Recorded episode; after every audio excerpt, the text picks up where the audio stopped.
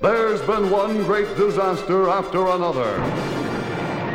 First came the theme, then the birds. There was the day the earth stood still, and the day the earth caught fire. If it didn't come from another world, it came from beneath the sea. But now comes the greatest disaster of them all. It's a riot! It's a scream! It's the funniest, most hilarious movie since Gone with the Wind.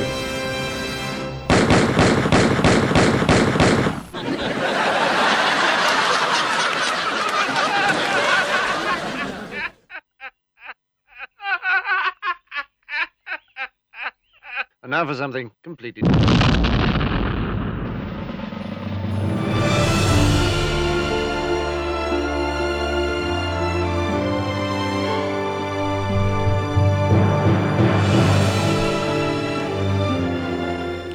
Olá, muito boa noite, sejam bem-vindos a mais uma, um episódio de Os Críticos Também Se Abatem, o programa de cinema e televisão, ou filmes e séries da Rádio Universidade de Coimbra.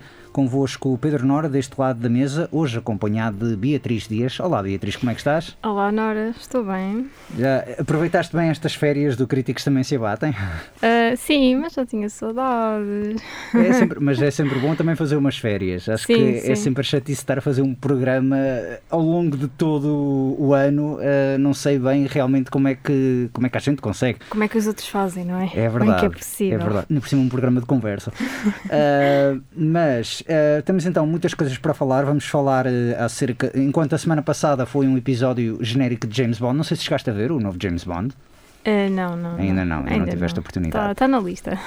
Pronto, é também uma, é uma lista. Já sabes que eu, eu venho aqui para atualizar a minha lista, portanto, Ah, muito bem, muito bem. Ah, mas também, ah, pegando um bocado disso, hoje não, hoje não vamos fazer nenhum tema em específico, mas na semana passada eu falei, trouxe uma banda sonora de um filme antigo de James Bond, não queria trazer deste último. Porquê? Porque era do compositor Hans Zimmer, compositor alemão, que já compôs. Se calhar os, os trabalhos mais conhecidos dele serão O Rei Leão ou filmes de Christopher Nolan. Sim, Um, e ele agora então lançou a banda sonora para No Time to Die, o último de James Bond, mas também banda sonora para o Dune, que é um, a grande estreia desta semana, filme de ficção científica, a adaptação do livro de Frank Herbert de 1965. Eu trouxe umas uh, amostras de, banda sono- de bandas sonoras do, Dune, do Dune, mas não necessariamente a banda sonora oficial do filme. Porquê? Um, eu já tendo visto o filme, achei a banda sonora engraçada, mas não se aguenta muito bem, independentemente do filme, enquanto disco. ah, ok. No entanto, não é a única banda sonora que ele editou. Ele editou três bandas sonoras. Eh, editou Dune, é a banda sonora oficial. Depois um que é The Art and Soul of Doom, que é basicamente a banda sonora para o livro de arte conceptual. Ui, arte, o livro de arte conceptual. Sim. e também da Dune Sketchbook. E isto é interessante porquê? Porque são composições que ele fez para essencialmente ajudar nas rodagens. Ou seja, há composições para. Imagina que eles, pronto, aterram num planeta, estão num planeta que é Caladan, um planeta que é Arrakis, são dois planetas que aparecem em Dune. Ah, o que ele faz é mesmo composições instrumentais para uma pessoa ficar imersa na cultura, para um ator ou atriz ficar um bocadinho imersa na cultura e também preparar-se se pertence a este planeta ou se pertence àquele planeta. E é um exercício muito, muito curioso ah, que realmente é raro ter logo uma, uma edição assim à partida. Por exemplo, Senhor dos Anéis, quando saíram as bandas sonoras que já eram bastante extensas, saiu uma edição especial que era precisamente com esses temas que pronto, tu tinhas enquanto ator ou atriz estavas-te a preparar para o papel, Uhum. estavas a Sim, para entrar em, em personagem, como. para ficares assim um bocadito mais, sim, exatamente, Sim. Para, para ficares assim um bocadito mais à vontade e, e na, naquele mundo. E hum, eu não sei se tu tens interesse em ver o, o Dune Tenho, ou tenho, não. tenho, tenho, tenho. Estava-te a dizer há bocado, eu estava a pensar em ir eh, depois do, deste programa, Deste ir programa. ver, mas acho que ainda vou adiar mais uns dias, mas quero muito, muito ver o Dune. É um, é um belíssimo filme. Já, já vi tive a oportunidade de ver e vou voltar a ver até Vais amanhã. rever, sim. Vou rever, mas digo-te eh, e recomendo a toda a gente que de facto é um daqueles filmes que merece ser visto no Cinema. No cinema, no grande ecrã. Ok. Uh, porque é uma fotografia com uns toques minimalistas muito, muito interessantes e, acima de tudo, é eu já li o livro e já vi a adaptação de David Lynch e também uma adaptação televisiva muito, muito eu- fracas. Ah, hum, sobre as poucas coisas que li sobre o filme era que já tinha havido outras tentativas de adaptação do, do livro ao filme, mas que nunca tinham depois sido concretizadas, Sim, ou seja, nunca tinham chegado ao ecrã. E não sei se era pela complexidade da história ou de. tem um grande, grande problema. É que, uh, digamos que metade, dois dos personagens principais são telepatas, outros dois personagens comunicam-se através de sonhos. Portanto, é não muito complexo. É, é uma É coisa que a leres Sim. faz sentido, eh, até não atrapalha muito a narrativa. Sim, mas o, o ler é sempre muito diferente. Vais ao teu Exatamente. ritmo e podes voltar atrás e, e é muito diferente sempre de, de leres o livro e depois vês o, o filme ou, ou veres o filme mesmo sem teres lido o, o, o livro, não é? Percebo.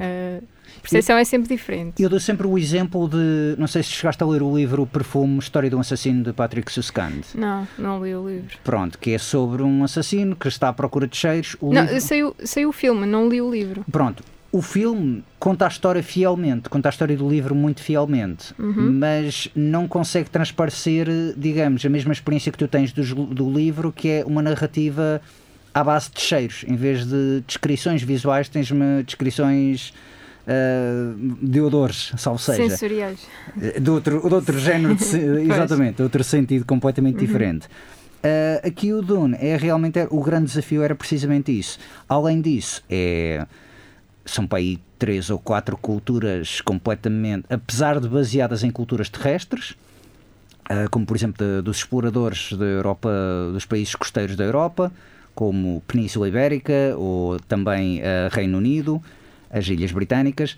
Tens também depois outros povos mais ah, inspirados no- na Europa in- interna, eh, União Soviética, alemães e também lá os Países Baixos, lá, lá aquela parte de lá para cima. E por último tens um povo que é fortemente inspirado nas culturas mais arábicas. E Pois essa é a sensação que me dá. Das imagens que tenho visto é muito. Muito Precisamente. deserto, Exatamente. Não é? É- E, Aliás, Duna. Sim, sim, Claro. sim. é. Não, o filme é precisamente sobre, ah, pronto, sobre o planeta Arrakis, que é essencialmente um vasto deserto ah, que supostamente ah, é explorado porque conseguem descobrir no meio da areia desse deserto uma especiaria. E depois é aquela coisa Uma da. especiaria. São especiarias, sim. Não é ouro, não é água, é, É, é especiaria. especi- Não, não, e é engraçado porque é uma analogia muito engraçada. É uma analogia que serve primeiro para o, para o comércio das especiarias que houve na expansão marítima e também é uma ótima analogia, sobretudo o povo norte-americano apanhou muito essa, essa analogia do petróleo, que Ah, vai explorar o sim, petróleo sim, e sim, afins. sim. Ahm, e pronto, a especiaria tem uns, digamos, uma explicação mais ou menos mística lá para, para dar grande poder à- às potências, mas também é muito intrigas políticas do género de hum, Game of Thrones e Uhum. eh, ou seja, esta casa que não gosta muito daquela casa, este que se casou com a outra, e pronto, essas Tem um bocadinho de novela também. é, é um bocado. Ou seja, só isso eu, eu sempre achei. Dune seria uh, um. Eu só li o, o livro original, nunca li nenhuma das sequelas. uh, porque, de- muito sinceramente, também não me atraiu muito pelo que me tinham dito. Acho que aquilo ele começou a decair. Uh, mas sempre achei que tinha um ótimo potencial para ser uma série de TV. E precisamente por causa. Pronto, para dar tempo para explorar. Este filme é duas horas e meia é metade do livro, ou seja, não chega a adaptar o livro na íntegra, mas é um filme que se vê muitíssimo bem e, e realmente, lá está, recomendo ah, por causa dos detalhes fotográficos, está muito bem feito na medida em que não é somente aquela coisa de. Tu falaste que ah, é só imagens de deserto. Não, não é. Aquilo tem. Tem uns Não, visuais muito interessantes. Sim, também tem muita, muita ficção científica, também se vê muita coisa tecnológica para lá, não é? Sim, sim, sim, a questão é mesmo, exatamente, tens, eh, tens as naves, tens mesmo as vestimentas, tens Sim, o- tudo muito os costumes. futurista. Sim, sim, sim, sim. É, é engraçado porque Dune é, pode ser tanto fantasia como ficção científica. Como Hum, ficção ok. científica. Eu sempre peguei um bocado mais no aspecto do, do fantástico a, a ler o livro. Ahm, do que propriamente na parte. Sim, tem naves espaciais mas, e planetas, mas Sim. isso não necessariamente implica que Olha, é. e, e sobre os atores do, do filme? Eu também estou muito curiosa por esse lado, porque parece que está ali assim um- uma nova geração. Não sei se, se pronto, se devia dizer isto, é uma nova geração de atores que está ali a surgir, porque dá uma sensação que está ali um elenco também muito forte. Uh, os meus parabéns, realmente, quando. não, não, não, não, não. É, tens, uh, aí vou-te ser sincero que é o ator principal, o Timothée Chalamet, espero estar a dizer bem eu não consigo, eu nem me atrevo a dizer. o nome dele. Uh, quando eu vi que ele tinha sido escolhido para fazer o personagem principal, disse casting perfeito, porque o Paul Atreides é a personagem principal, é de facto um, um rapaz, um miúdo, que apesar de nunca perder o aspecto miúdo no primeiro livro, uh, ganha um ar muito sábio, ganha uma, aquela, uma experiência muito própria dele. É, uh, literalmente a história do Coming of Age e acho que ele é um, é um ótimo ator, primeiro porque tem aspecto de miúdo, mas. Porquê? Não, porque, porque é um miúdo, mas ao mesmo tempo consegue trespassar também aquela ideia de já, já está ali um bocadito adulto formado. Sim, Ahm, portanto, uh, a sério que achei mesmo muito bem escolhido. ainda bem, ainda o- bem. Ou seja, não vai ser desil- desilusão. É que eu gosto do ator, portanto. Certo, certo. eh, agora não quero é que comecem a pegar nele para tudo e para nada e de repente ele já não deixe, ele deixe de se encaixar em certas eh, personagens. Estranhei a escolha dele, ou melhor, estranhei um bocado ele querer fazer este papel, porque eu sempre Oh, achei que ele então- queria uma coisa mais. Não que ele queria assim um cinema mais, não, não tão dramas. comercial, exatamente, Sim. não tão, eh, não tão Eu vi de o- ficção científica ou. Aquele outro eh, filme que ele é o protagonista, que é um miúdo que tem pro- problemas de adição, é The Beautiful, a Beautiful, Beautiful Boy. Boy, sim. Pronto, também vi, lá está, também é um drama, também um bocadinho, ou seja, nada a ver com este Dune, não é? Mas um bocadinho na linha do hum, Call Me By Your Name. Sim, Call Me By Your Name, ele também entrou no Little Women, também entrou Tam- no Little sim, mas Bird. aí são papéis um bocadinho mais, mais pequenos, não é? Não- Certo, sim, sim, sim. Enquanto protagonista, Sim. ele aqui, ele aqui está bem. E é, é como eu digo, é uma, uma, uma tarefa muito ingrata, porque eh, uma das personagens, quando eu falei que havia personagens que tinham, digamos, um elo telepático, Uhum. ele é uma dessas personagens. Ele é uma, uma personagem que comunica muito com outra personagem através de telepatia. Ele é o, fazendo a ponte com o Game of Thrones, é o Three Eye Raven. Exa- não, não, mas Pode ser. Lá está, uma coisa que tu tens disso é tu tens sempre alguém, quando tu vês uma cena dessas, Three Eye Raven, tu vias sempre alguém a explicar o que é que se passava. Não era somente a performance do ator que Ah. fazia aquilo, estás a perceber? ok. Tinhas Sim. sempre alguém a dizer, ah, ele agora está a comandar o pássaro, ou, ou tinhas vá, uma edição que indicava que estava a usar os poderes.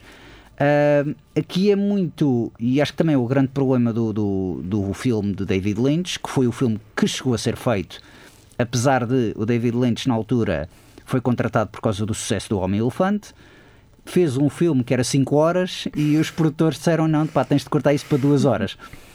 Ah, o- outra tentativa foi o mais conhecida foi o Alejandro Jodorowsky que queria pegar no Mick Jagger para o papel de Paul Atreides queria pegar nos Pink Floyd para fazer a banda sonora Ok, planos muito diferentes. o Salvador Dali para fazer a arte conceptual portanto sim, houve ali um, um grande foi um grande, grande projeto mas que nunca se chegou a concretizar porque custaria ah, vá, milhões a fazer aquilo Uh, aqui, realmente, os meus parabéns para o, o- o ator principal. Rebecca Ferguson e o Oscar Isaac também estão muito bem. Uh, Javier Bardem foi também uma boa surpresa para mim, porque eu não esperava que ele aparecesse, tivesse tanto tempo de antena. Uhum. E tem um ator que. Ah, pois o vilão é o Stellan Skarsgård, que adoro, adoro o fulano e também acho que foi uma escolha ideal porque para a personagem. Há um ator que é o que faz, digamos, o, o, o chefe conselheiro de, de, guerra, não é, o, não é o tenente, mas é o conselheiro de, do, do Duque da Atreides, que é o pai do. É o Oscar Isaac, que é o pai do, do Timothy Chalamet no, no filme. Ah, é o pai, ok. Sim, sim. O ator, este ator, eu não estou a ver o nome dele, porque ele, ele, foi um ator secundário em muitos, muitos filmes, mas ele entrou no Devs. E foi a última vez que o vi, foi na série Devs. Uh, ele é o, um fulano assim mais velho, um dos, dos developers, creio, que hum, ele era um dos personagens principais também. Agora está-me a falhar o nome dele. Não te consigo ajudar. E pois é que foi, foi uma surpresa para cima mim. agora com Devs. Pois, foi uma surpresa para mim realmente ver onde é que eu conheço a cara deste fulano. E depois ah, a meio do ver. filme é que. Não, não, a meio Ah, do filme é que eu tipo, ok, eu acho que eu vi no Indevs, portanto acho que também nem tenho a certeza se de facto Ok. ele aparece, mas assim, tenho quase certeza que E ele. a, e a Zendaya? É um bocado como o, o, o Javier Bardem, estou surpreendido com o tempo de antena dela. ah, mas pronto, isto aqui não querendo entrar muito em spoilers, Sim, porque cuidado. É, é muito, é muito recente o filme, é mesmo. Exatamente. Não, não, mas como eu disse, este é a primeira parte do livro. A personagem dela, digamos que tem mais protagonismo na segunda parte do livro. E, mas ela aparece neste filme, tem até bastante tempo de antena, uh, que era uma coisa que não havia se calhar tanto para a primeira parte. Acho que o realizador quis mesmo como é que eu consigo. Ele, ele muda certas coisas e ele realmente ele pensa como é que eu consigo aproveitar bem este elenco para não parecer, ok, esta vai aparecer no, no primeiro filme, este vai só aparecer no segundo filme. Ou seja, ele também soube aqui distribuir bem a coisa. Neste momento está um bocado em dúvida se vai haver segundo filme ou não, mas eu tenho quase certeza que vai haver, porque, pronto, isto é a pandemia, esta coisa toda também. Na verdade, seja dito, quando este projeto começou a ser eh, encaminhado, ninguém estaria à espera que houvesse uma pandemia. Isto começou a ser filmado em 2018, 2019. Ah, olha, não, não sabia. Por acaso não sabia. O filme era para sair o ano passado, em Ano passado. 2020. Olha, isso faz lembrar um filme que eu sinto que estou à espera há mais de 10 anos, que é o do, do Wes Anderson, o French O Dispatch. French Eu Dispatch. sinto que estou à espera dele há imenso tempo. Também com o Timothy Chalamet. Também É, exatamente, exatamente. Exatamente. Entretanto, o Wes Anderson acho que já começou a trabalhar no filme seguinte. Ah, eh, acho que sim. Eu já não me Mas- lembro do nome, mas lembro-me de já haver assim, eh, pronto, notícias sobre provável. o elenco. Não, é aquela coisa, já acabou o filme, o filme ainda não foi lançado, e Sim. ele, entretanto, pronto, ok, então Mas enquanto é, o filme... é- é agora em novembro, não é? Ah, pode ir, por favor. É, certamente será porque. Acho que é em novembro. Sim, sim, porque eles querem. A chatice também destes filmes, tanto do Wes Anderson como do Dune, ah, há aqui uma clara aposta de temos de meter nesta altura do ano para, digamos, as pessoas prestarem um bocadinho mais atenção e se calhar levar ao Oscar. Ah, ou pelo menos entrar na corrida ao Oscar. Ah, claro. Porque é sim. muito raro tu teres um filme que estreia em fevereiro ou em março, apesar da qualidade do filme, e que depois consiga aguentar-se o ano todo Pois, não dá, não dá. até chegar ao- aos Sim, Oscars. sim. Então eh, escolhem. a- Este, a- este aqui a- vai ser numa altura perfeita. Se sair agora em, em novembro, não sim. é? é? É boa altura. Será boa altura. Sim, sim, sim, sim, sem dúvida. E mesmo Dune, eu acho que também a ser nomeado, certamente eh, prémios técnicos, eh, irá, eh, irá receber alguma distinção, pelo menos. Ah, mas pronto, é como eu também sempre digo: os prémios da Academia, grande chatice é que eh, olham sempre um bocado por alto eh, este género, este, este género de filmes. E hum, apesar de o Dune ser um, um livro já bastante lendário no, no panorama literário norte-americano. Portanto, a ver, vamos. Todo caso, vale completamente a pena. Isto é daqueles filmes que. Não sei se chegaste a ver o filme anterior do realizador do Denis Villeneuve, filmes anteriores. O Blade Runner foi a sequel, foi mais recente. E Não. é um filme muito interessante porque. Isto, isto agora é uma coisa. eh, Eu, eu vou aqui desviar-me um bocado para. Eu já. Eu recentemente. Eu tenho ido. Tinha, tive aqui uma coisa de dentes e tinha de ir ao dentista. e chegar. É um. Sim, um sim, issue, sim, um issue. E, e houve uma altura que eu me lembro de eh, começaram a aparecer nas cadeiras de dentistas, começaram a aparecer uns ecrãs que tu podias ver filmes ou séries para te distrair enquanto pronto, Enquanto estavas no dentista. quando estavas no dentista. E eu só pensava, bom, se metem um filme. Eu acho que houve uma vez que meteram um filme de ação qualquer e eu só pensava, bom, isto deve ser uma coisa horrível, porque se a pessoa começa a sentir aquela ansiedade, É pior ainda, não é? se calhar é um bocadinho pior. Ah, a mesma coisa com uma comédia, uma pessoa a rir-se enquanto está ali o dentista a mexer.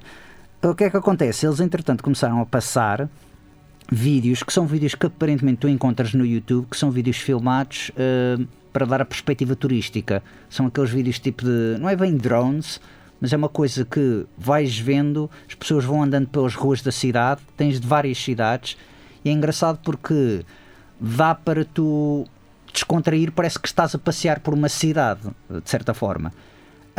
Uh, o filme do Blade Runner e mesmo este Dune, até certo ponto, conseguem fazer-te passar muito essa ideia de estou aqui um bocado a viajar, estou aqui dentro de, de uma nave espacial, salvo seja, a viajar e a ver o, os cenários futuristas a desenvolverem-se. E, e, acho que ele realmente conseguiu. Com este ele foca-se um bocadinho mais a contar a história, mas no Blade Runner ele conseguiu fazer isso muitíssimo essa, bem. Mais essa parte da viagem. Eu lembro-me de ver o Blade Runner e muita gente queixar-se que era quase também 3 horas, mas eu adorei. Não, não, eu adorei aquilo, sentei-me e não vi o tempo a passar, porque estava mesmo. Era, era uma ambiência uhum. bem engraçada e, e, realmente não me cansava, por assim dizer. E este Dune eh, também não, não cansa. Ao contrário de, por exemplo, o James Bond tem quase 3 horas e que a meio já começa um bocadito a cansar. Este, este Dune ficou muito satisfeito. Uh, até... James Bond, ainda, ainda há história para, para o James Bond? Ainda há vilões para matar e. Uh, como eu referi na semana passada, e obviamente também não vou meter-me muito em spoilers. Claro, claro. É, este é o, o último filme de, do Daniel Craig enquanto James Bond, e acho que eles também tentaram fazer, digamos, fechar a saga deste James Bond, e o próximo só Deus sabe o que é que vai ser. João Pedro Coutrinho, que estava, connosco, que estava comigo a fazer o programa, uh, até referiu que gostava que fosse um James Bond que se passasse na década de 60 ou 70. Voltar é, é uhum. isso, aos tempos de Guerra Fria, que seria interessante, sem dúvida. Sim. Precisamente por causa disso dos vilões, porque hoje em dia os vilões é tudo muito. Ou é o Mark Zuckerberg, ou são um políticos, ou qualquer coisa assim do género. E São muito, tal, poucos da, muito pouco dados à ação e mais uh, é. piratas informáticos. é, não, não, é verdade. E, e, não, e depois é aquela coisa do cartunesco que se calhar uh, já hoje em dia se calhar já não calha bem nos filmes de super-heróis, nos filmes de banda desenhada, mas num filme que se já se quer levar a sério como um 007, um filme de espionagem a sério, já começa a destoar um bocado. Sim. E pronto, é também a ver é como é que eles vão reinventar agora a franchise depois deste. Mas sim, vais sempre ter, da mesma forma que vais sempre ter Star Wars, vais sempre ter James Bond, porque é o que dá dinheiro. Um, ok, mas Star Wars passa-me ao lado. certo, certo, certo. Estou a pegar nisto. Star Wars foi inspirado em Dune, em muita, muitas coisas, em, em, muitos visuais, mas não tem uma narrativa tão densa. Uhum. Dune é, é muitíssimo mais complexo, salvo seja. Mas já estou a falar há muito tempo do Dune. uh, vale a pena ir ao cinema, recomendo vivamente. O que é que tu andas a ver? O que é que tu gostaste de ver? O que é que tu odiaste de ver? O que é que tu recomendas? O que é que não Olha, recomendas? Olha, desde que fizemos então a tal pausa de verão, é pá, vi uma série que. Eu não, a série, eu achei a série incrível e é a Amiga Genial. Ah, sim. Já viste? Sim, sim, sim. Vi a primeira temporada só. Acho que ainda já a segunda, não é? Sim, há uma pois. segunda. Uh, eu, assim, já há muito tempo, mas mesmo, eu, eu nem sequer gosto de dizer isto às séries, mas já há muito tempo que um primeiro episódio não, não me colava da, da mesma forma que o primeiro episódio da Amiga Genial. Eu fiquei, mas. É porque era uma história, era tudo tão diferente e, e eu fiquei mesmo agarrada à, à história às personagens e queria mesmo ver. Pá, e foi uma série, é mesmo linda, linda, linda, sério. Foi a melhor série que eu vi este ano. Ok. Uh, provavelmente mas tu viste as duas temporadas, sim, então? Sim, sim, claro. Eu, eu andava a ver, sabes quando gostas muito de uma série que é escaladora? Certo, sim, sim, sim. Estás a, a guardar assim, os episódios. Devagarinho, devagarinho, devagarinho, sim. Uh, mas gostei mesmo muito. E não sei como é que ainda não tinha visto antes esta série. Juro que não, não entendo. Eu confesso que, é que da primeira temporada, eu soube da primeira temporada um bocado porque a minha irmã era fã dos livros. Da Helena Ferrante. Da Helena Ferrante. E eu fiquei, confesso que acho que também não fui muito à segunda temporada. Vi a primeira temporada quando acabou. E depois, tipo, ok, eventualmente quando sair a segunda temporada, uh, vejo a segunda temporada. Mas lá está, a segunda temporada começou e acabou e eu nem dei por ela. É uma série que realmente não anda a ser assim tão publicitada. Sim, não está, não, não é de todo. Não, não vejo ninguém a dizer. Uh, vejam esta série. É, não, não, é verdade, é verdade. E eu também tenho um grande problema que é, às vezes eu faço as minhas escolhas no que toca a séries e filmes, sobretudo séries, que é quando há os livros. E a minha irmã, e houve, houve muita, muito boa gente que, entretanto, já me disseram para tentar ler o primeiro livro. Ainda não, não li nada da Helena, da Helena Ferrante. Eu também não, mas agora fiquei com muita, muita vontade de ler. E isto, acho que desta saga da Amiga Genial, ela já escreveu quatro, talvez cinco livros. Opa, espero que a série continue. Ah, não, isso, isso certamente irá Muito... continuar. Isso sim, eu acho que o, porque sim, sim. o último episódio da, da, segunda temporada, acho que sim, ficou ali, acho que ficou em aberto e dava, dá, dá para continuar. Pá, mas fiquei mesmo, juro, mesmo, mesmo fã, não sei, mesmo feliz com, com a série. E é uma, é uma série onde há tanta, há tanta pobreza, tanta fome, tanta. É máfia, um bocadinho de máfia também. A série uhum. italiana. Sim, pronto, sim, sim, sim, sim, sim, É uma produção italo-americana. Também tem um britânico, acho eu, que aquilo é HBO, mas também sim, é Rai Uno uh, e talvez BBC. Também agora não sei ao certo, mas sim. Não sei, é ali depois aquilo passa-se tudo ali num bairro muito pobre, onde não, não há nada mesmo, é tudo muito. As pessoas são todas muito pobres e são também. Pá, pobres de espírito, é certo, mesmo, é mesmo sim. assim. E eu não sei, eu gostei mesmo muito da série, recomendo mesmo. Agora estou eu a tentar passar a palavra da amiga genial. Sim, a sim, ver sim. Se, se, começa a ser uma cena, porque acho que merece. Tem, muito, muito mérito para, para estar como como a série agora, pronto, o Squid Game, não é? Uh, pois. a série que toda a gente fala, mas eu acho que esta tem muito potencial, tem uma, tem uma ótima história, gostei muito dos atores, gostei de tudo fiquei fã. É engraçado que uh, tu a pegares na coisa toda da Amiga Genial, eu acho que também é um grave problema no que toca uh, a publicidade. Não é tanto o passa-palavra, mas é a maneira como tu publicitas um, uma série.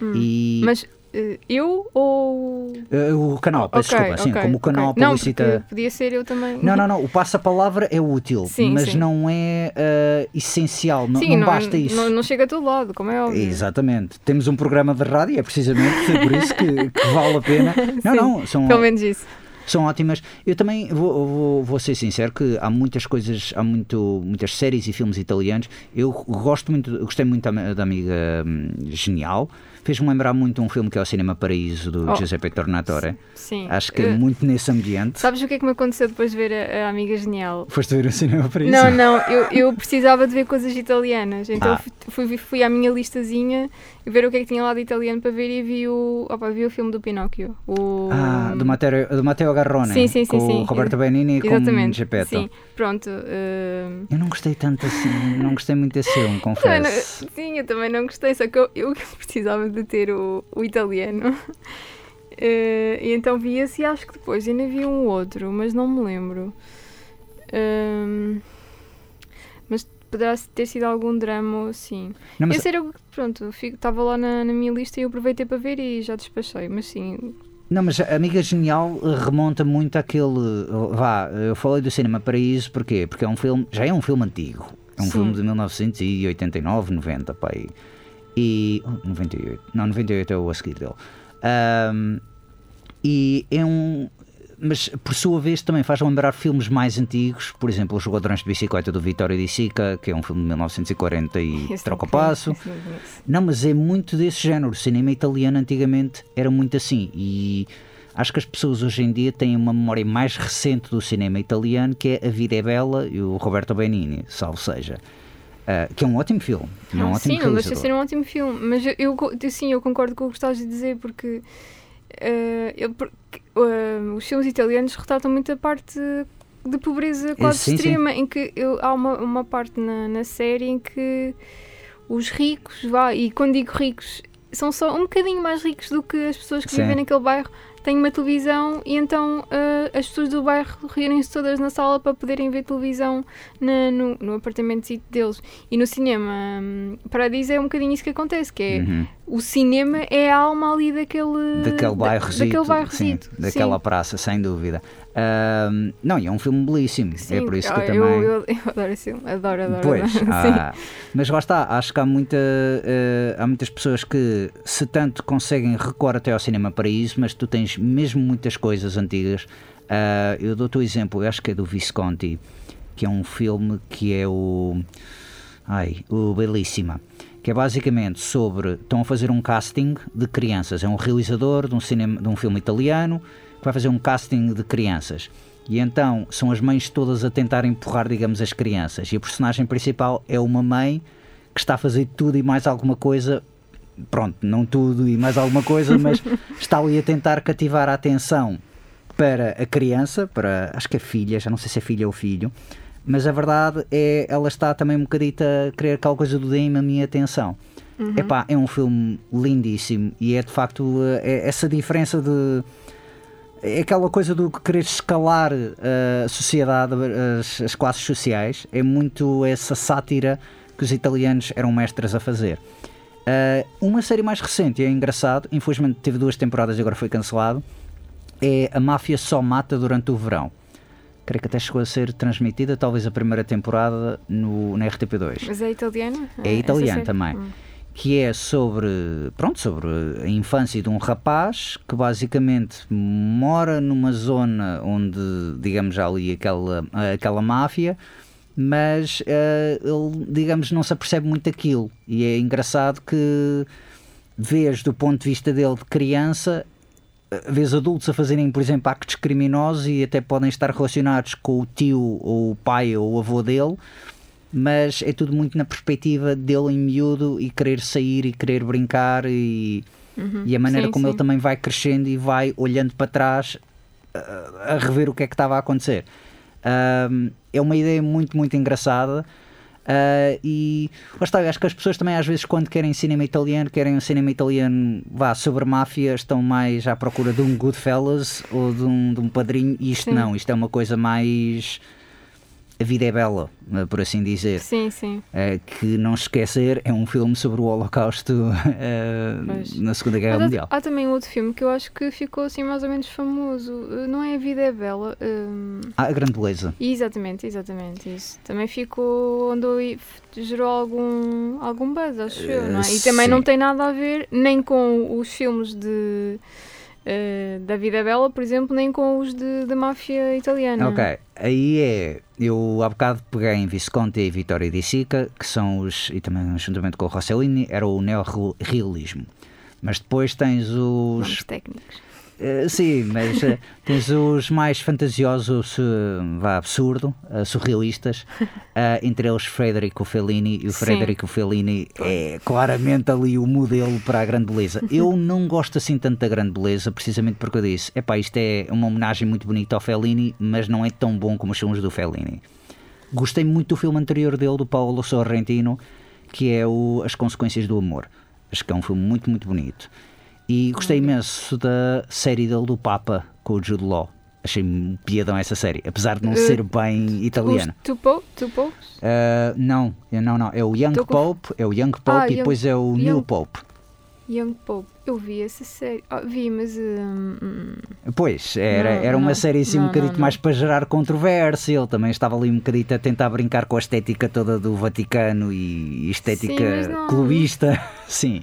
Não sei, não, não se passou grande coisa nessa série. Costuma um bocadinho a ver, até, sou sincera. Ah, eu gostei imenso dessa série. A sério? Sim. Eu gostei imenso dessa série porque, de certa forma, era uma minissérie. Depois, quando eles lançaram a nova série, a, continua a continuação, aí não achei tanta piada.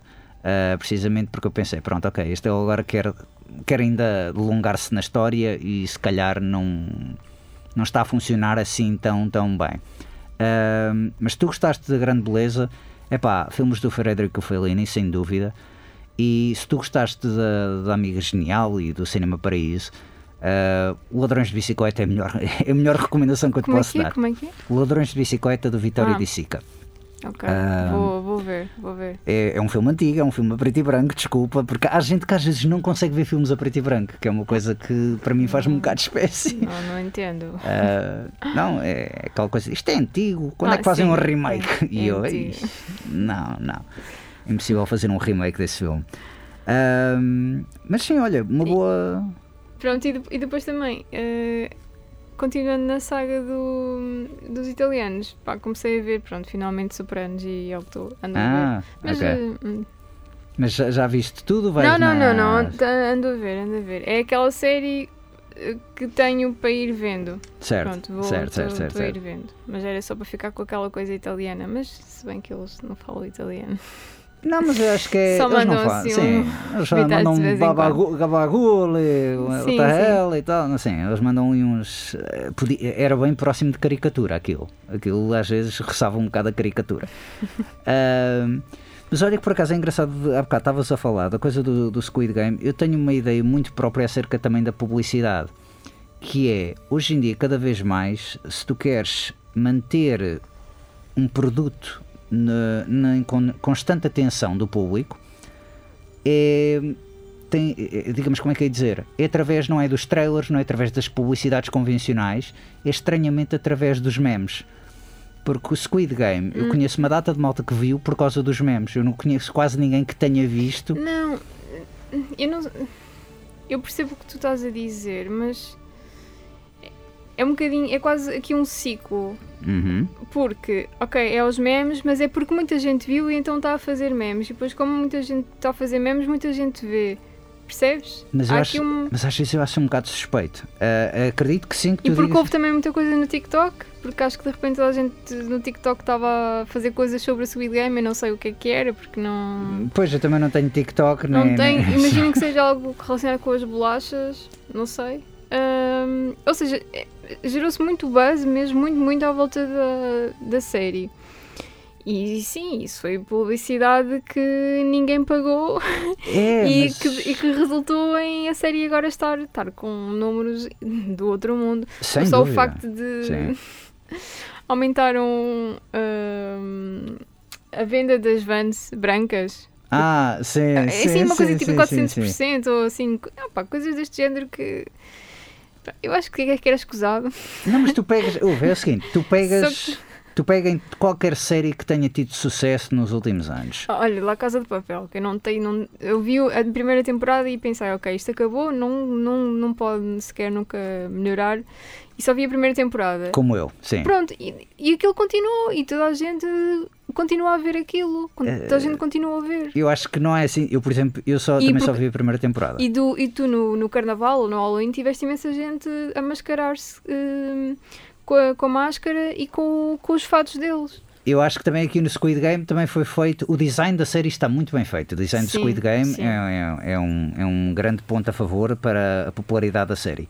Mas eu acho que é engraçado que eu conheci uma data de malta que ou ouviu falar do Squid Game porque contaram o conceito dos jogos infantis. Ah, eu estou surpreendido quantos pais deixam crianças ver aquilo porque aquilo tem uma violência parva, aquilo não devia ser Porque visto por crianças. não, não, não sabem. Os pais não sabem. claro. Ah, pois, Não sabem e não querem saber, se calhar. acho que também é mais isso, Pronto, não querem pode, saber. Pode, pode ser isso, claro. E, hum, e depois também é. Lá está, eu não conheço ninguém que tenha visto o trailer, que tenha visto bem os. A sério, não, porque antigamente era aquela coisa. Eu sou, do... eu sou essa pessoa, não vi trailer. Eu vi Squid Game porque toda a gente falava de Squid Game. Pois, Sim, ok, vou, ver- vou ver o que é que se passa. E pronto, e vi. não, e por exemplo, sucede, sucede também com o Queen's Gambit, que também houve uma data de memes. E sim, isso também foi outra loucura. Lá está, que depois também se traduziu na- no marketing de. Dos tabuleiros de xadrez. De repente toda a gente tinha um tabuleiro de xadrez em, em casa, toda a gente estava a aprender xadrez online, Sim. tudo, essas coisas assim, que epá, é surreal, como é que é possível, não, assim num curto espaço de tempo. A verdade é que isto depois é, tem este hype todo agora, não É é? verdade. Mas daqui a uns meses já estamos, há outro sucesso qualquer e este Squid Game vai ficar fechado, porque isto não, sei se, ah, eu acho que a série não vai continuar, dizer, É, o realizador já veio. é, Uma coisa impressionante é o realizador coreano, sul-coreano, que fez a série, escreveu e realizou todos os episódios. E ele já disse que pensou, tinha pensado nisto como um filme e depois eventualmente viu que a Netflix estava a querer apostar nas produções mais estrangeiras e então recorreu a isso. Sim. E, e ele agora, dado o sucesso, já lhe perguntaram, então quando é que vem a segunda temporada? E ele, Pois. Olhem, eu não pensei ainda numa segunda temporada, confesso, escrevi isto sem pensar, vai haver uma continuação, que para mim é ótimo, foi o que também me motivou, ok, vou ouvir isto, porque se ele dissesse, ah, já tenho duas, três temporadas já pensadas, eu ficaria assim pé atrás, tipo, "Hum, não sei. Ahm, mas aqui é. Ele agora vai dizer que vai precisar de ajuda, vai precisar de mais realizadores, vai precisar de, pronto, de mais atores, vai precisar de. Ou seja, vai ser aquela coisa de. Vai ser o novo Casa de Papel. Porque o Casa de Papel, que muita malta se esquece, é.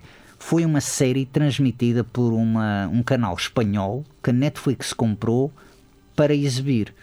E quando começou a exibir e toda a gente começou a ver através da Netflix, porque a Netflix acho que até chegou a cortar os episódios de maneira a serem um bocadinho mais eh, acessíveis, ahm, eles viram o sucesso e então disseram traz mais temporadas disto.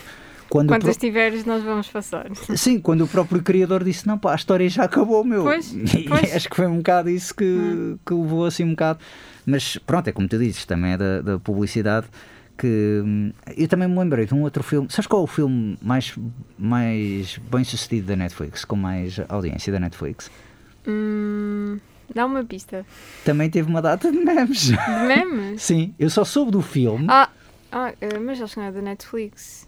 Aquele que ela tem os olhos. Exato, é da Netflix, é é da Sandra é- Bullock. Da Isso, Sandra Sandra Bullock. Bullock. Bird Box. É, Bird Box. Não, não sabia que era da, da Netflix, mas quando diz muitos memes, sim, lembrei-me logo de, dela no barco com, com os olhos tapados. Não, e havia um que era tipo One Day Want You to See Something e era um velhote a abrir. Eu nunca vi esse filme, só para tu veres. não, Eu nunca vi esse vi, filme. vi. E eu só sei do conceito do filme porque lá está, um bocado passa a palavra. Nunca vi trailers, nunca vi. Já vi incontáveis memes acerca disso. Sim, É, uma, é como tu dizes, é uma ótima publicidade que não se paga. exato. É Mas- mesmo gratuita. Mas eu estou mesmo, estou meio assim com aquela teoria de conspiração, aqui meter o chapéu do alumínio, estou meio com a teoria da conspiração que a Netflix está meio a fabricar de vamos tentar fazer memes disto porque é o meio de comunicação ideal para tu despertares interesse, eu acho. Achas que é a própria Netflix que está a fazer os, os memes? Eh, Não diria a Ou- fazer os memes, mas a contribuir para aquilo. Sim. Ah, ok. Aí diria que sim. Porque é, é muito estranho, como tu dizes, no Squid Game aquilo sai e no- naquele fim de semana uma data de gente começa a fazer memes inexplicavelmente acerca daquilo e a partilhar. Bird Box foi a mesma coisa. Bird Box foi de um momento para o outro, começaram a aparecer memes e eu a dizer o que é que é isto? E depois disseram ah, eu no filme da Sandra Bullock que está na Netflix eu epá, eu não sou grande fã da Sandra Bullock, portanto deixa estar. E ignorei. E a verdade é que os memes continuaram e, e foi, pronto, foi o sucesso que foi. Ahm, e pronto, que é um bocado aquela coisa de, de engraçado, porque mesmo o Office, que agora está a voltar a ter um, um surgimento da popularidade, também estás a ter um grande aumento de memes. A, a série? A série do The Office, a série americana. E. porque há a britânica também. Sim, sim, só, só vi a americana. E lamento. Friends, a mesma coisa, também quando Friends começou a surgir, também começaste ali a ver um bocadinho. É a discussão da cultura popular. Hum, Friends- Já são coisas antigas. Mas sim, Friends atenção. foi porque eles fizeram a reunion. Aí faz sentido que se volta a pegar um bocadinho. Um bocadinho Já antes, já antes, Já já, antes? estava. Sim, a, re- a reunião foi feita precisamente porque eles conseguiram. já eh, havia buzz antes da reunião, então fizeram a reunião da, eles, da não, eles, eles começaram a ver, ok, isto está a ter bastante sucesso e não. Por exemplo, não vês assim tantos memes de Seinfeld. Uh, Seinfeld não é assim tão popular. Não vejo memes de James Bond. James Bond é popular porque os teus pais gostavam de James Bond, os teus avós gostavam de James Bond, tu, quando os teus irmãos mais velhos gostavam de James Bond. É um bocado mais aquela Sim, coisa da nostalgia. Geração em geração, sim. Pois, e pronto, uma coisa aqui do Squid Game é de facto. hum, acho que é um bocado isso, é, é aquela coisa de olha, isto é moda, vamos brincar com isto com a moda e a Netflix, força, gozem e já agora contem, espalhem a palavra que, que, isto, é, que isto é bom. E depois as pessoas vão vendo. Eu, eu confesso, eu vi a série, não achei a série nada por aí além, engraçada, o conceito é giro, personagens completamente anime. Ah, o estilo visual daquilo é espetacular. Sim, o sim. design visual daquilo é Sim, sim. cenários, roupas. Mas mesmo o final. é, Final, afinal eu fiquei assim, então. Mas. não quero dizer muito porque spoilers, mas uh, certo. uh, tu queres ver uma segunda temporada daquilo? Não, não. Pois. Não, não, porque acho que já está. Já, já contaram o jogo, já, já se percebeu o que é que vou fazer agora. Um- uma segunda e, e vão tipo só alterar os, os tipos dos jogos, mesmo os jogos de, rounds. Não, não faz sentido, não é? Mas eu acho que vai acontecer. Ah, sim, vai, porque Não o é? dinheiro Vai, fala bem alto. pois, Como a pois. série diz, o dinheiro fala bem alto. Uh, Mas eu nem sequer gostei do último episódio, portanto não, não tenho mesmo curiosidade de ver. eh, eu acho que nos últimos dois, três episódios aquilo desceu um bocado a pique. Eu notei muito Sim. essa. Sim, Houve ali, até à parte do jogo de, vou dizer Berlins e pronto, uh, acho que a série esteve aí num bom encaminhamento lá. Passado isso, Mas houve lá uma parte que eu também não percebi, que é quando eh, há, há muita confusão dentro do quarto deles. uhum, Há uma noite em que de repente assim, parece que também só fizeram aquilo por fazer. Essa Eh, cena. sim. Percebes o que. Pronto, também não quero, É, é, pois, quero pois, falar, mas sem contar. É, é complicado e desculpa lá também realmente a regra do spoiler. Não, eu percebo isso. Isso é essencialmente é uma coisa de. Tu pensas, acontece muito em filmes de terror. Tu pensas com, Não ok, vejo. eu, certo, sim, mas tu pensas, eu tenho um grupo de pessoas que precisa de se separar. Um deles tem de fazer uma decisão estúpida ou tem de se chatear de uma, uma forma estúpida para eles se separarem. Ou seja, é uma decisão que forçosamente tem de ser feita, apesar de em retrospectiva toda a gente vai ver aquilo a dizer isto é estúpido, porque é que Yeah, não, fizeste? yeah, não faz sentido. Porquê é que isto aconteceu? para continuar com a história. Parem, e foi um tipo, bocado aí de. Pronto, é, é pontas soltas. Pois. Ahm, olha, vamos aqui pegar também numa notícia que tu hoje me apontaste Ah, e não pois, foste. pois. Então, que foi ahm, Alec Baldwin, o ator que, sem querer, matou uma, uma diretora de fotografia. Eu, eu confesso que o humor mórbido disto é um bocado forte porque ele aparentemente estava a apontar mesmo para a câmara e a diretora de fotografia estava atrás da câmara e depois ela então levou com, com o tiro porque os americanos muitas das vezes para dar mesmo aquelas pistolas para parecerem reais metem pistolas mesmo carregadas e outras pistolas com mas como? Opá, não, isto não pode acontecer. Não pode acontecer. pois sim, é, infelizmente Eu- foi uma eu- troca estúpida eu- sim. E não sei se, se, se tiveste a oportunidade de ver hum, a Catarina e a Beleza de Matar Fascistas. A peça de Ah, teatro. sim, já ouvi falar, mas não, não vi. Sim, sim, sim, sim, sim. Também há, um- há lá uma cena com armas e é, é numa sala de espetáculo, é teatro, não é? Uma coisa ao Certo. vivo. Sim, sim, sim. E notou-se que houve ali cuidado a trocar hum, armas e foram disparadas, mas acho que aquilo era pólvora seca ou assim. Como é que num, num filme, numa, numa, Uma rodagem de um numa filme. rodagem de filme, como é que acontece? Eu não entendo, eu juro que não entendo. Às vezes Não- Às vezes até. Sabes qual é que é o caso mais famoso disto? É um filme que é O Corvo, um filme de 1993, 94, onde o filho do Bruce Lee, Brandon Lee, morreu precisamente por causa de um erro destes. Sim, eu entretanto soube essa história por causa de hoje, porque Pois. de repente toda a gente disse, olha, isto faz-me lembrar aquele caso e E, está também a recuperar e, e essa notícia agora. e o engraçado é precisamente aí não foi tanto a trocar uma arma carregada por uma arma não carregada, é não limparam bem a arma. Havia uma arma que eles usavam e que não tinham limpado bem o, vá, os, os- os cartuchos secos. Sim.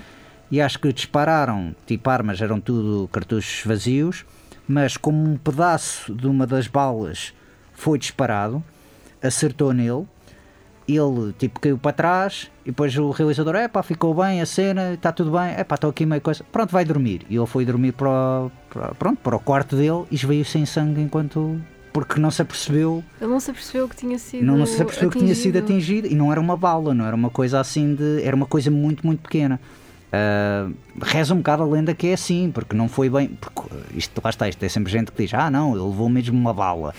Se ele tivesse levado uma bala, Caía. eu, eu notaria imediatamente Ah, e toda a gente notaria um bocado imediatamente, mas foi mesmo foi a pistola, o cano da pistola que foi mal limpo e então uma partícula de um cartucho anterior, de um cartucho vazio que disparou e pronto, e, atingiu. acertou e Sim, atingiu. sim, sim. E ele não se apercebeu, foi dormir e esveio sem sangue. Ah, pronto, e, e são coisas que acontecem realmente. Será que é- nem, nem comichão, dava nem nada. Como é que... Opa, estou-me a rir, não. não, não.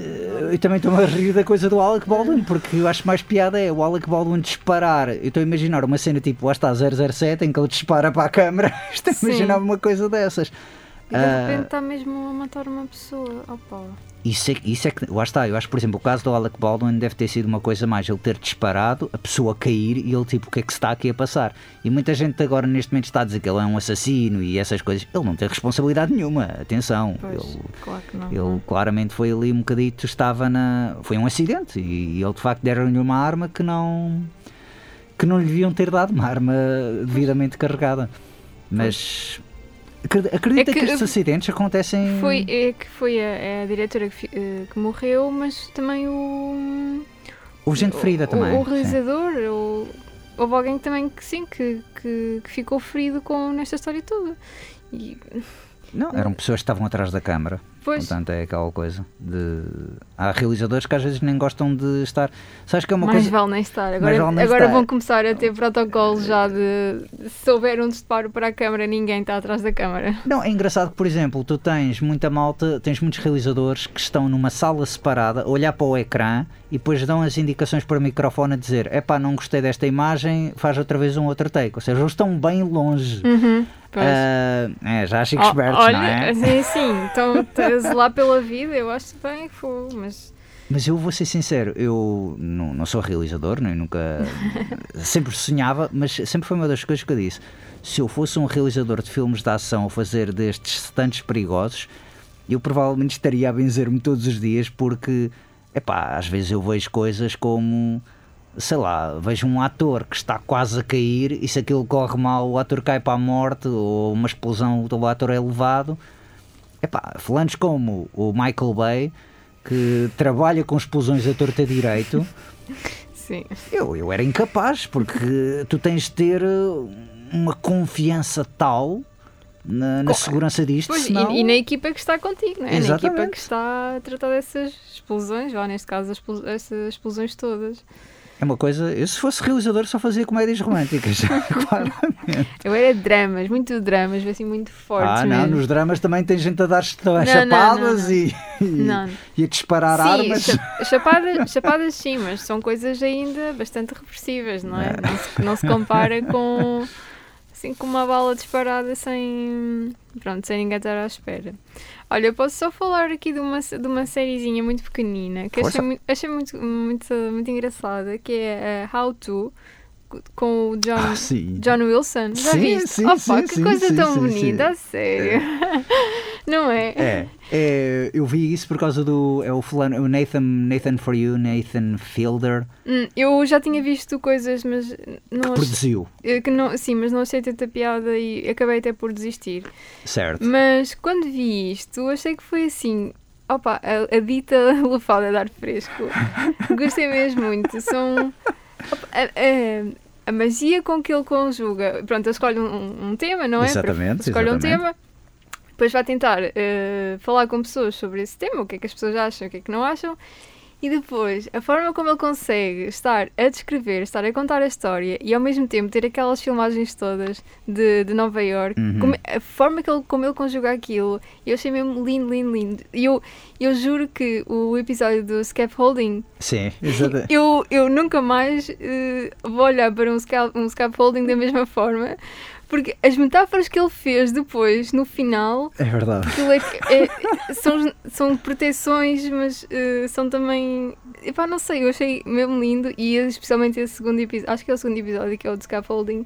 Achei tão lindo, achei não, era uma coisa que eu não estava nada à espera de. Eu de- também eu gostei muito do é o woodwork, é o da carpintaria, da, da cena de madeira que ele também tem. Não é, não é bem woodwork que se chama, mas é é engraçado que eu tenho falado com muita gente acerca da série e, e cada pessoa escolhe um episódio diferente, uma É. temática diferente. É. Mas a grande maioria das pessoas de facto escolhe do, do scaffolding.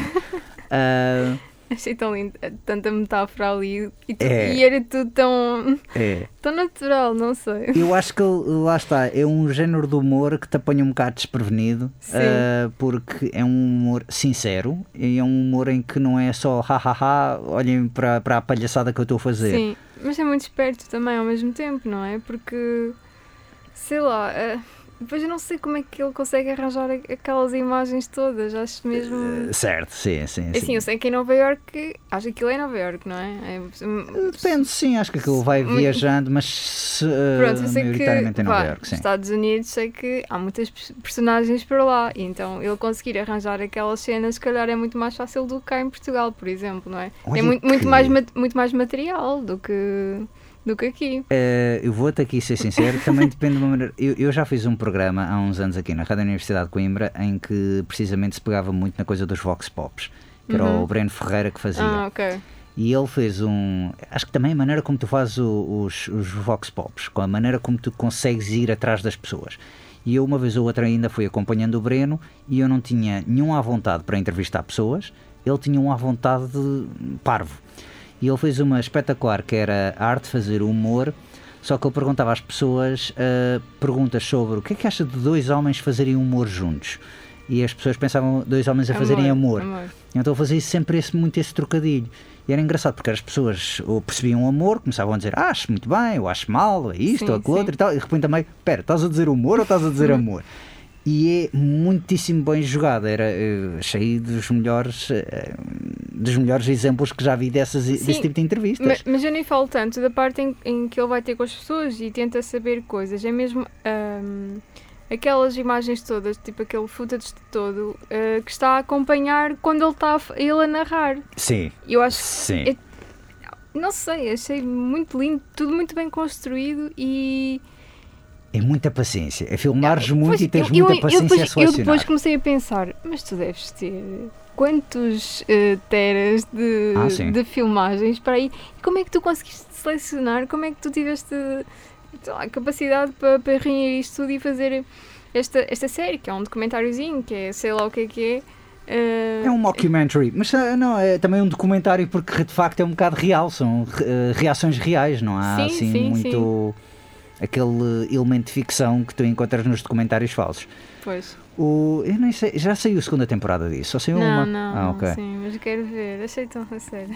Não, é um, é um produto completamente sui generis. Já não me lembro se por acaso tínhamos referido isto ou não, mas eu lembro na altura, ah, talvez mesmo quando começou a pandemia, que ouvi falar muito daquilo e pensei, epá, Porque o último episódio é quando está a começar a, a pandemia, penso Sim. eu. Foi gravado aí. Exatamente, exatamente. Ainda chegou a ser gravada aí nessa, nessa parte. E, mas achei, achei, sim, foi uma fada a dar fresco, como tu É mesmo, disseste. é mesmo. É, A expressão para esta série, documentário, mockumentary é, isto. É ótimo.